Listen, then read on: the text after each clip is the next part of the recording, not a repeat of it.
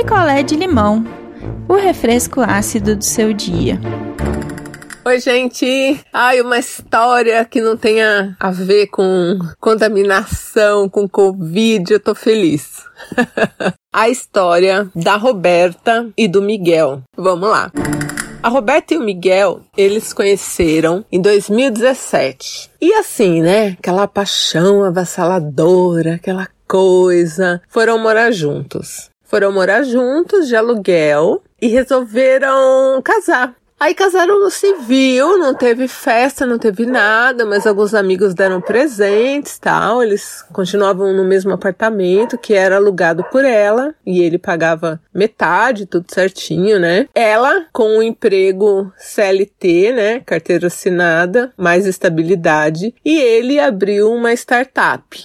E a coisa tava indo. Ali com seis meses de casado, eles resolveram fazer um consórcio de casa. Então era pelo banco, né? Você paga por mês e tem o sorteio todo mês. Se você é contemplado antes, você pega antes, e não só no final. Mas pelo menos era um jeito de saber que dali que fosse 5, 6 anos, eles iam ter uma coisa deles. E a vida correndo sim lindamente. Roberta engravidou, teve uma filhinha, vida que segue, pagando o consórcio em dia, porque parece também que se você é sorteado e tá atrasado, você não recebe, uma coisa assim. Então a Roberta ficava muito em cima dele para que, né, o Miguel não atrasasse. Ela dava parte dela na mão dele, ó, paga em dia, paga antes. Teve um mês que ela pegou as férias e falou para ele pagar dois antecipados, porque aí ficava mais fácil, né? Tipo, ah, se atrasar uns dias, tem uma carênciazinha aí pra ficar sossegado e tal. Aí chegamos agora, né, na quarentena. Só ela trabalhando, a startup ele teve que fechar, né? Porque não ia ter como manter. E aí ela falou: Bom, é, eu não vou encher o saco do Miguel com isso, levar mais preocupação para ele, porque eu vou ver se eu consigo negociar esse consórcio, se diminui um pouco a parcela. O banco tá fazendo umas coisas aí para ver se ajuda, né? Vou ver se no nosso caso dá. Aí ela pegou um dia, a agência dela, dessas agências personalité aí, então ela tinha a conta dela, ele tinha a conta dele, e eles têm uma conta em conjunto, que eles combinaram, tipo, de fazer todas as coisas, e principalmente as coisas do bebê, né, e o consórcio nessa conta. E quem cuidou sempre foi o Miguel, sempre, nunca ela. Que ela chega lá, gente, para fazer levantamento lá do consórcio, vê o que dava para fazer? Vocês estão sentados? O Miguel, ele pagou a, a entrada do consórcio e dois meses. Dois meses. E eles estão pagando isso há anos. Ela falou: não, não é possível, gerente. Não, não, não é possível. E ela só falava isso, não é possível, não, ele paga todo mês. Não, aqui, ó, tá encerrado, tá cancelado, tal, né? Vocês saíram do grupo, porque tem um lance de grupo lá de consórcio, vocês não estão nem mais no grupo, tal, né? E ela saiu daquele banco que ela não sabe nem como ela chegou em casa. E aí confrontou ele e ele começou a chorar e falou que a startup dele lá não estava dando dinheiro. Então ele pegava o dinheiro do consórcio. Puta que pariu, Miguel pegava o dinheiro do consórcio e usava para pagar as contas dele, assim, e da casa. E, e aí, gente, isso virou uma bola de neve, porque ela foi ver, ele falou que ele fechou a startup agora. Ele já fechou a startup praticamente quando eles começaram a pagar o consórcio. Ele estava vivendo do dinheiro que ela dava o consórcio. Então, tipo assim, ó, se era, sei lá, 1.500 cada um no consórcio, ele estava vivendo com esses 1.500 que ela dava. E aí ele pagava metade da água, da luz, das coisas com esses 1.500 que era dela. então, ela pagou tudo sozinha. Então pensa o baque, a gente ri agora, até ela tá mais leve com a situação, mas é um baque, né? Aí ela resolveu sentar com ele para saber por que, que ele mentiu tanto. Aí ele falou que ele tinha alguns problemas com essa questão da verdade, que não sei o quê. Gente, ela foi cavando, ela descobriu, porque ele falava para ela que ele era formado em direito, mas nunca tinha tirado a OAB.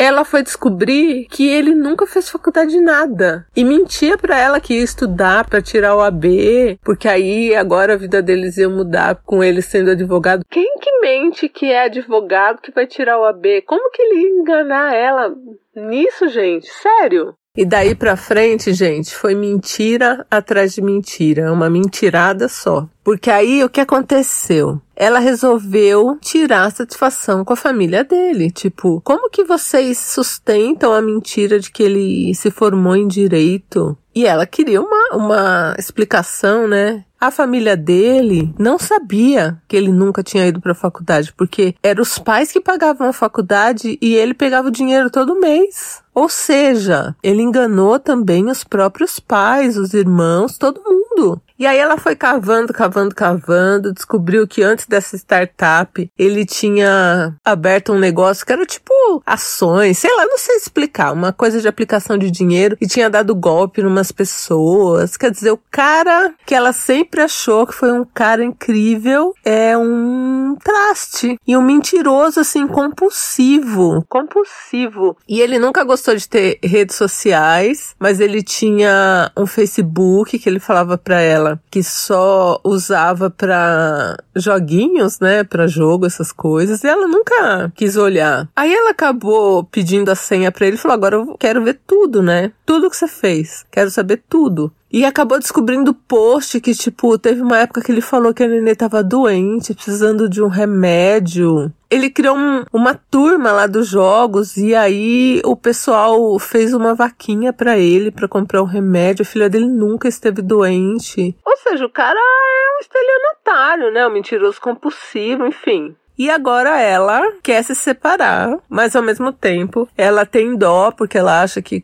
ele se tratando, ele pode parar de mentir desse jeito. Mas é um baque, né? A pessoa que ele criou, que ela achava, não, nunca existiu. Nunca. Nem profissionalmente. Até uma noiva que ele falou que teve e que foi abandonado tal. E que era uma coisa que ele não gostava de comentar. Nem perto dos pais. Ela acabou perguntando pros pais. Ele nunca teve uma noiva. Nunca foi abandonado por noiva nenhuma. Quer dizer, a história toda dele é uma mentira. Então, o que ela diz? Que a única coisa que ela sabe que é verdade nele é que ela tem uma criança com ele. Fato, só isso. De resto, parece que nada é real, sabe? Quanto mais ela cava, mais coisa ela acha e ao mesmo tempo que ela gosta dele, ela não tá conseguindo lidar, lógico, né? E aí agora ela quer separar, mas ele quer uma chance. Diz que vai mudar, mas gente, acho que com muita terapia pode ser que ele consiga resolver um pouco disso, mas não é de uma hora para outra, né? Demora, tem que ver se ela